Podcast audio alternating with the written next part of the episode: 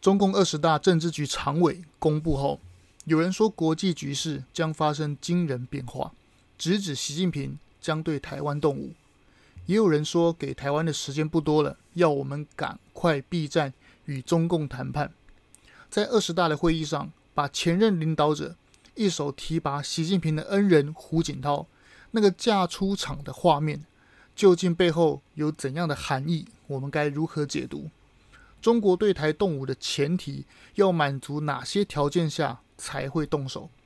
看似大权在握的习皇帝，把政治局改成专属军机处，大权独揽的情况下，就真的会对台湾恣意动手吗？孙子兵法说：“善战者，求之于势。”那么，台湾找到势了吗？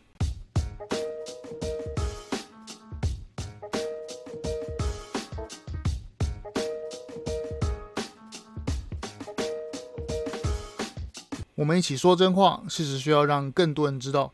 欢迎收听台湾国际时事 Podcast。中共政治局七常委制度啊，其实是毛泽东仿制。苏联七大寡头而定下的党内规矩，美其名啊是说共产党是集体领导，规避掉皇帝独裁专制的恶名，但实际上就是为了摆平党内各个山头，讲难听点就是派系平衡，用另一派去斗另一派，使得底下的人无法团结，就更不可能去动摇毛太祖的地位。这就有点学到中国古代官场的制衡之术。中共建政之后，主要有三个派系：井冈山派、莫斯科派与延安派，始终存在着山头林立、谁也不服谁的窘境。用单数七个席次啊分下去，意味着谁也没办法压过谁嘛。要把四比三，要么三比四，没有绝对的权力平衡。没有平衡，就没有必然的安稳嘛。开国铁哥们的林彪，如果他这边的天平太重，那么就加大别派系的筹码，或是减少林彪这边的重量。简单来讲，就是玩跷跷板的平衡。对应到现在的中国，也是三个派系。不过毛泽东时代的差别，跟现在差别在于，现在习近平的派别非常独大。另外，以汪洋。李克强还有少主胡春华为首的团派，现在被团灭，而江泽民、曾庆红这一派比较聪明，没有强出头。江曾啊，在旁边看习近平不断的砍团派，于是呢，他们就默默的定下规矩：我们江派啊，要避其锋芒，等待时机。既然你习近平啊想玩终身独裁，那么我就不放我的接班人，冷眼看着团派少主。一一被习近平拔掉，江派的 OS 可能心想：哎，你讨厌有接班人是不是？哦，没问题，我们这边台面上绝对不会有半个能威胁你习近平的人，不威胁最高权力者，才能保住我派系目前的权力与荣华富贵，还可以当快乐第三人呢。如果习近平赢了，那我就倒向你，然后等团派来给我开条件。如果是团派赢了，那我就站到习近平那边去，说来惊讶是吧？啊，是的，保全自己实力啊，斗倒其他人才是他们的最高利益嘛。相反的，共产党平常叫了特别大声的什么消灭台独、跟美国争霸，还是踹什么小日本的，那些都是次要，甚至是根本不重要的口号而已。对中国共产党来说，永保自己吃香喝辣，保派系势力啊，才是最终目的。就有如北宋末年呐、啊，宋徽宗、宋钦宗知道国家奢靡不堪，根本没有对外战争的实力，却依然要遵循祖宗口号，继续喊什么说要收复燕云十六州一样，管他什么天边一朵云嘛，骗得越真，口气就越洪亮，越洪亮的声音才能骗得更逼真嘛，就跟国民党早年喊反攻大陆、杀猪拔毛。现在却要喊九二共识，要避战什么的笑话一样嘛？只能说啊，国共两兄弟啊，黄埔军校出产的，真是承袭共产苏联的真传。马英九还在那边喊什么啊？台湾跟中国不是两国。好好好，那不是两国。那请问你马先生啊，在当总统的时候，黑龙江的人民有缴税给你吗？你有向黄果树大瀑布旁边的村民征过兵吗？没有吧？不是两国，那请问同一国的国民叫做什么？大声讲出来啊！如果是中华民国的话，那还不快点带领蒋万安、连胜文这些党国蓝二代反攻大陆，剿匪复国，还在等什么呢？我想大部分的台湾人啊都明白，这群人心里面的国家名字是什么。如果我们都没猜错，他们这群人心里想的国民啊，一定比嘴巴讲的中华民国多了几个字嘛。中华人民共和国哦，大概是这几个字吧。讲到这啊，就让我想起来，有些小粉蓝在讲什么，民进党都忘了初衷，呃，忘了初衷的，明明就是国民党嘛？你国民党忘了蒋介石的反攻大陆就算了，连蒋经国的三不政策，不妥协、不谈判、不接触，也早就抛到九霄云外去了。讽刺的是啊，这次选举的某个候选人啊，说签不投降的同意书啊，很白差。啊，你不是说你是蒋家传人？你就不怕去慈湖拜拜的时候，他跳起来问你：“哎，为何要抛弃祖宗家法？”恕我直言呐，你们国民党才是真正的背祖忘宗啊！所谓的外省二代、三代是怎么逃难来台湾的？你祖父、曾祖父是怎么被共产党抄家灭族赶到台湾来的？有些还没跑掉，被抓去打韩战，不知道有没有变成冰雕连呢？没有杀父之仇，至少也有亡国之恨的敌人。如今放到现在看呢，八月国民党夏立言喜滋滋、笑容可掬的脸，屁颠屁颠跑去共匪那边呢，在敌人射飞弹恐吓，需要你去做统战看板的时候的嘴脸呐、不知道蒋介石、蒋经国父子作何感想？哦，对了，还有国民党说投给民进党就会有战争啊，青年要当兵。马英九说国民党支持和平啊。不要战争，不要当兵哦。好哦，就照你国民党的逻辑，那你们要不要先跟八二三炮战、古林头战役上前线打仗的台湾子弟兵先道歉一下？要不要跟路易特当三年、当两年兵的人先道歉啊？更讽刺的是啊，国民党的支持者的主力啊，就是当年当兵两三年这个五十岁的族群呐。呃，我还能说什么？正当大家都以为啊。国足观念的混淆，小粉蓝很可爱的时候，就会听到一种沾沾自喜的声音呢、蓝白支持者理直气壮的跳出来喊：“哎，你看中华民国宪法就有写我们大陆地区，所以根据宪法，我们是同一国。”这个笑话就更好笑了。蓝白的意思是指蒙古国也是你秋海棠的一份子吗？那你怎么不干脆啊，把南疆国土划到更远的澳洲黄金海岸去啊？什么九段线、十一段线，只有包含南海，这太没志气了吧？哦，对了，北方啊，记得恢复成吉思汗的领土啊，要划到北极海才对，而、啊、不是吗？你拿你自己写的宪法去跟普丁要领土好了，领土是用画的吗？国家主权是写在自己编的六法全书中就算数吗？不要天真了嘛！就算是蒋介石啊，借由苏共元帅才打败吴佩孚。在国民党的历史教科书上写的北伐成功黄金十年的当下，也从未真正统领主权扩及这个宪法秋海棠的疆域嘛。我以前也是读国民党的小说，所谓的国立编译馆编的历史小说长大的嘛。我发现长大之后，才竟然竟然赫然的发现说，蒋介石的北伐根本不是国民革命军打的嘛，一个逃学痞子。只会在孙文旁边当几年副官，连主任秘书汪精卫都比不上的一个呃，恕我直言，地痞流氓。面对广州陈炯明都打不过的蒋介石，竟然能打得赢吴佩孚、孙传芳，还能够让张学良投降，东北易帜啊！别闹了，张作霖的缝隙啊，会比不上一间黄埔军校、一间学校而已。Come on，况且。还是加上其他大小军阀，什么山西的阎锡山，什么一堆。事实上，所谓的国民革命军北伐，完全是靠苏共元帅加布赫尔将军打的。蒋介石没有将才，更没有帅才，充其量只是个蠢才而已。这可不是我说的，说这句话呢，可是响当当的大人物啊。美国陆军四星上将，二战时的驻华美军司令，盟军中国战区的参谋长约瑟夫·史迪威说的。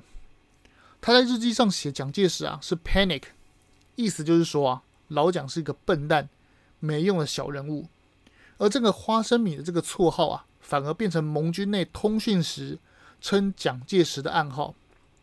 讲到这，我发现，哎，我们都错怪马英九了。当初我们嘲笑他被金融国际的杂志啊认证 bumper 是笨蛋的意思吗？觉得他是第一个丢脸丢到国外的人。哎，没想到蒋介石花生米啊才是蠢洋国际的国民党第一人呢、看来这个党专出奇才啊！马英九、吴敦义、韩国瑜，我怎么每次讲国际时事都会扯到国民党的烂事啊？我们还是把镜头啊交还给习近平了。对于习近平来说啊，把原本是派系共治的最高权力机构七大政治局常委全部改成他专属秘书的事务局，除了习近平自己本身以外的其他六名跟班，就有如清朝的那个尚书房行走啊，为皇帝啊马首是瞻。那至于习近平这个上书房啊，跟清朝的差别在哪里啊？差别在于康熙的大臣中啊，有知识分子索尼。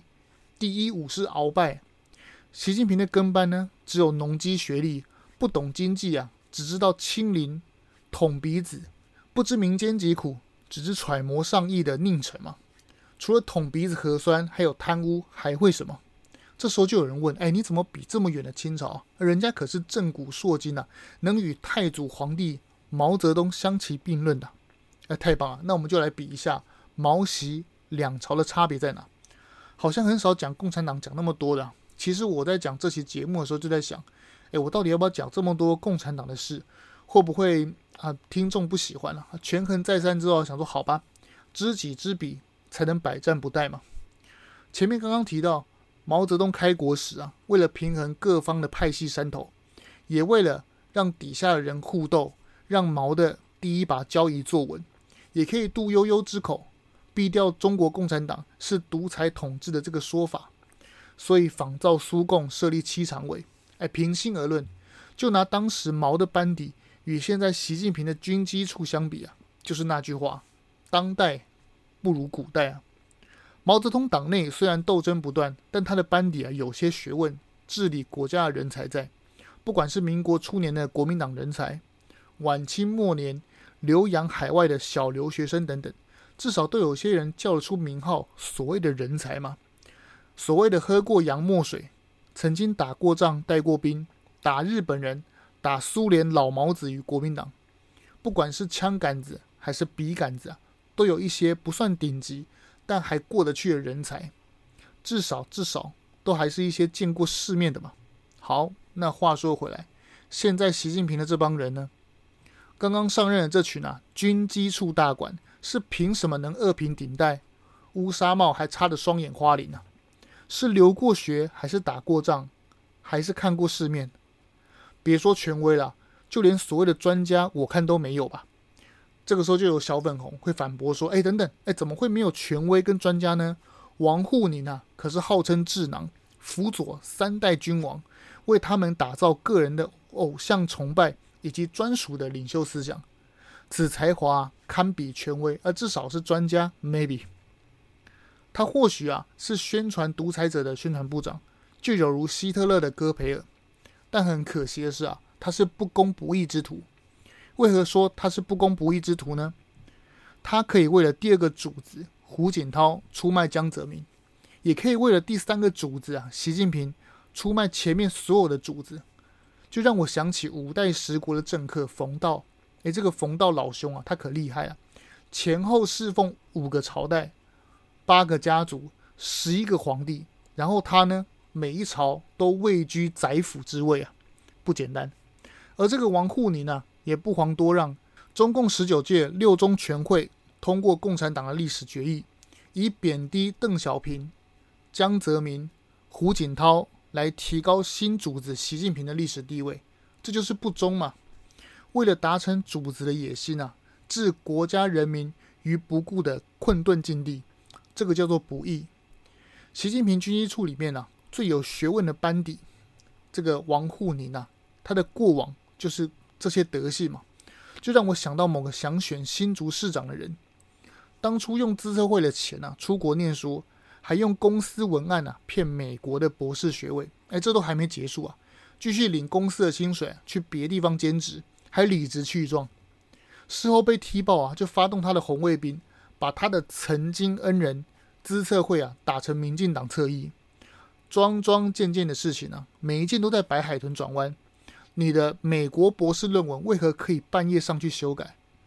毕业证书都发给你了，都提供让别人下载论文盈利来赚钱了，还可以半夜偷改？有这种规矩吗？谁有这样子的特权？就像我们高中、大学的期中考，都已经考完放暑假，结果被人家讲说：“哎，你的报告其实抄我了，对不对？”哦，结果嘞，死不认错。经过教授同意啊，半夜让你修改啊，没关系，学分照拿。我想问蓝白支持者，全天下谁有这般本事啊？更不用讲什么后面兼职啊，又多了抄袭等等。这个人光是处理别人对他的质疑啊，就那几招。哎，我可是匪逃匪啊！不要用你的无知来评判我，不然就是哭啊！我一个弱女子，你们都欺负我。哎，小姐，你可是立委，立委有多大，你知道吗？不要装了吧！你当初啊，拿手机反拍媒体的公主病呢？不然就是最后一招啊，装死胡说八道。在超商啊，如果我们被怀疑偷东西，那我们就直接拿出购买证明，或是拿出发票就好了嘛。那你拿出跟店长的 email，还是跟店长的赖群，是能说明什么？是能证明什么？而且你公布别人私下的对话之前，有没有先经过别人同意啊？哎呦！我真的是不知道该怎么讲了，这么多问题不堪检验的，而且根本没有不合理的检验嘛。但是他就是这种态度，结果很多小粉白蓝啊，竟然在那边很爽的说：“哎，你们塔绿班到底有多怕高恒安当上新竹市长啊？”呃，我真的很想问一下这些醒不来的粉啊，当他当上新竹市长，面对议员、市民的质疑时，他就用“呃，别用你的无知来批判我的市政。”请问大家作何感想？如果他当上市长，再去兼职其他的工作，那、你们又作何感想？哦，对了，这些事情啊，其实也发生在柯文哲身上嘛。然后同一群人觉得很棒哦，难怪会支持一样的东西啊。柯文哲的傲慢会少吗？整整八年听他胡言乱语，台北市长不当好，年年施政满意度垫底，却跑去拼他的民众党选举，然后、嗯、怎么会在这群的人的眼中？就是很棒，还要投，还要支持他，到底在想什么？我不懂。施政满意度垫底啊，不是我说的，而是具有声望的《远见》杂志与《天下》杂志，而且他是年年都有评比，柯文哲荣获啊，不知道几年的倒数第一啊。如果我没记错的话，就是因为韩国瑜被罢免嘛，所以才害柯文哲垫底嘛。呃，该不会《远见》杂志与《天下》杂志都变成一四五零了吧？还是都被民进党收买，就因为讨厌民进党，所以要投一个比吴敦义还会转弯的白色海豚来搞自己吗？哎呀，哎，不知不觉又讲太多那些啊阿里不达的事情。我们把焦点啊再度回到习近平的军机处班底，除了王沪宁啊，剩下的李强，一个农村经济的人，呃，来当总理，嗯，意思是要全中国啊走回小农经济。回到秦始皇的耕与战国策吗？用它来接替李克强，是要重振中国经济，还是地震的震？不言自喻。说的好听啊，叫做共同富裕；说难听点啊，叫做共同贫穷嘛。中共宣布以后你能赚多少钱、什么程度、企业的规模等等，通通由党说了算。就是因为这样搞，张艺谋啊，那个中国导演才惜家带眷啊。逃离中国啊！媒体是用“逃离”这两个字来形容。上海豪宅的价格啊，直接砍半腰斩。哎，这边插播一下，很多台湾啊，所谓自认精英的三十岁到四十岁，对中国有好感，讨厌民进党的四趴主义者，天天都该该叫房子买不起啊！我其实啊，我觉得可以考虑啊，直接入主上海豪宅。不管你是要跟刘嘉玲当邻居啊，住在华山的夏都苑，还是豪宅盛大金碧啊。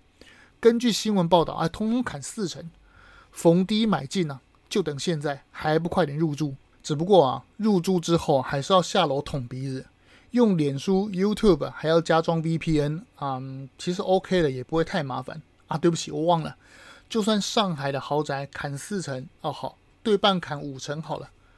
嗯，恕我直言，你也买不起，在台湾都买不起了，还在幻想什么跑到国外就买得起？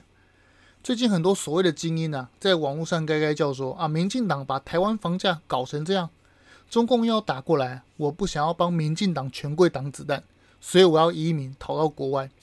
如果这类的谣言啊是红色网军啊，也就算了；如果真的是台湾青年啊，那可真的是无知啊！全世界的房价、生活所得比去看一下，台湾一点也不差。意思就是说，台湾的贫富差距是有。但跟国外比起来，不会差到哪里去嘛。如果啊、在台湾啊，这个相对好的环境，水电费便宜，税金没那么重，治安超好，房价所得比没那么差的地方，都该该叫活不下去了。去国外更差的地方，没有劳健保，呃，请问 hold 得住吗？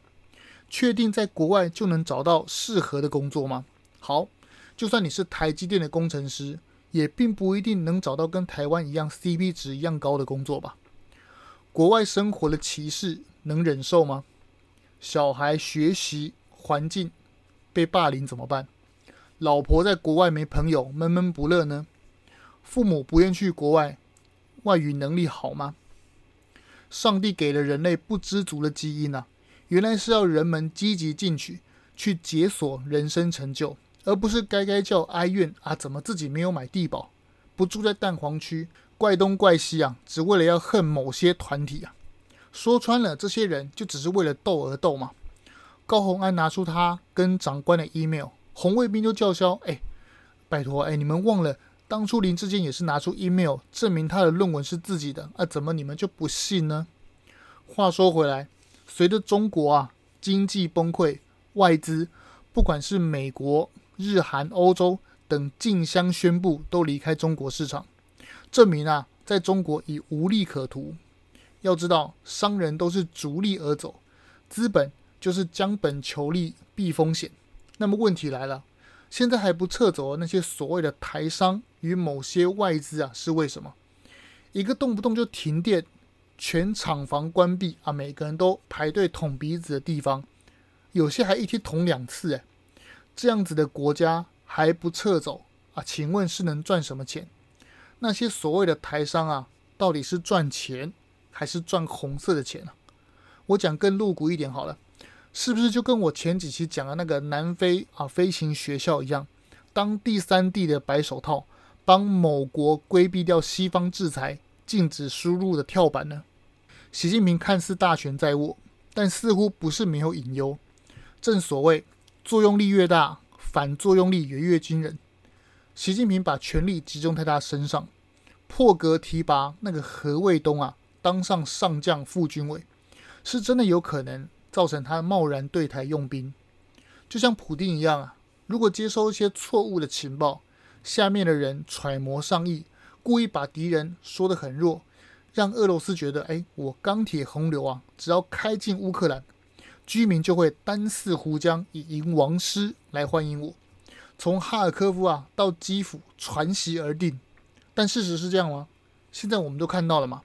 俄罗斯现在乌克兰的战场泥淖中进退失据，一下说要丢核弹威胁很凶的样子，一下又装可怜说啊不会动员不会怎么样，祈求要与拜登见面。这些种种的迹象证明啊，普丁的内心已然动摇。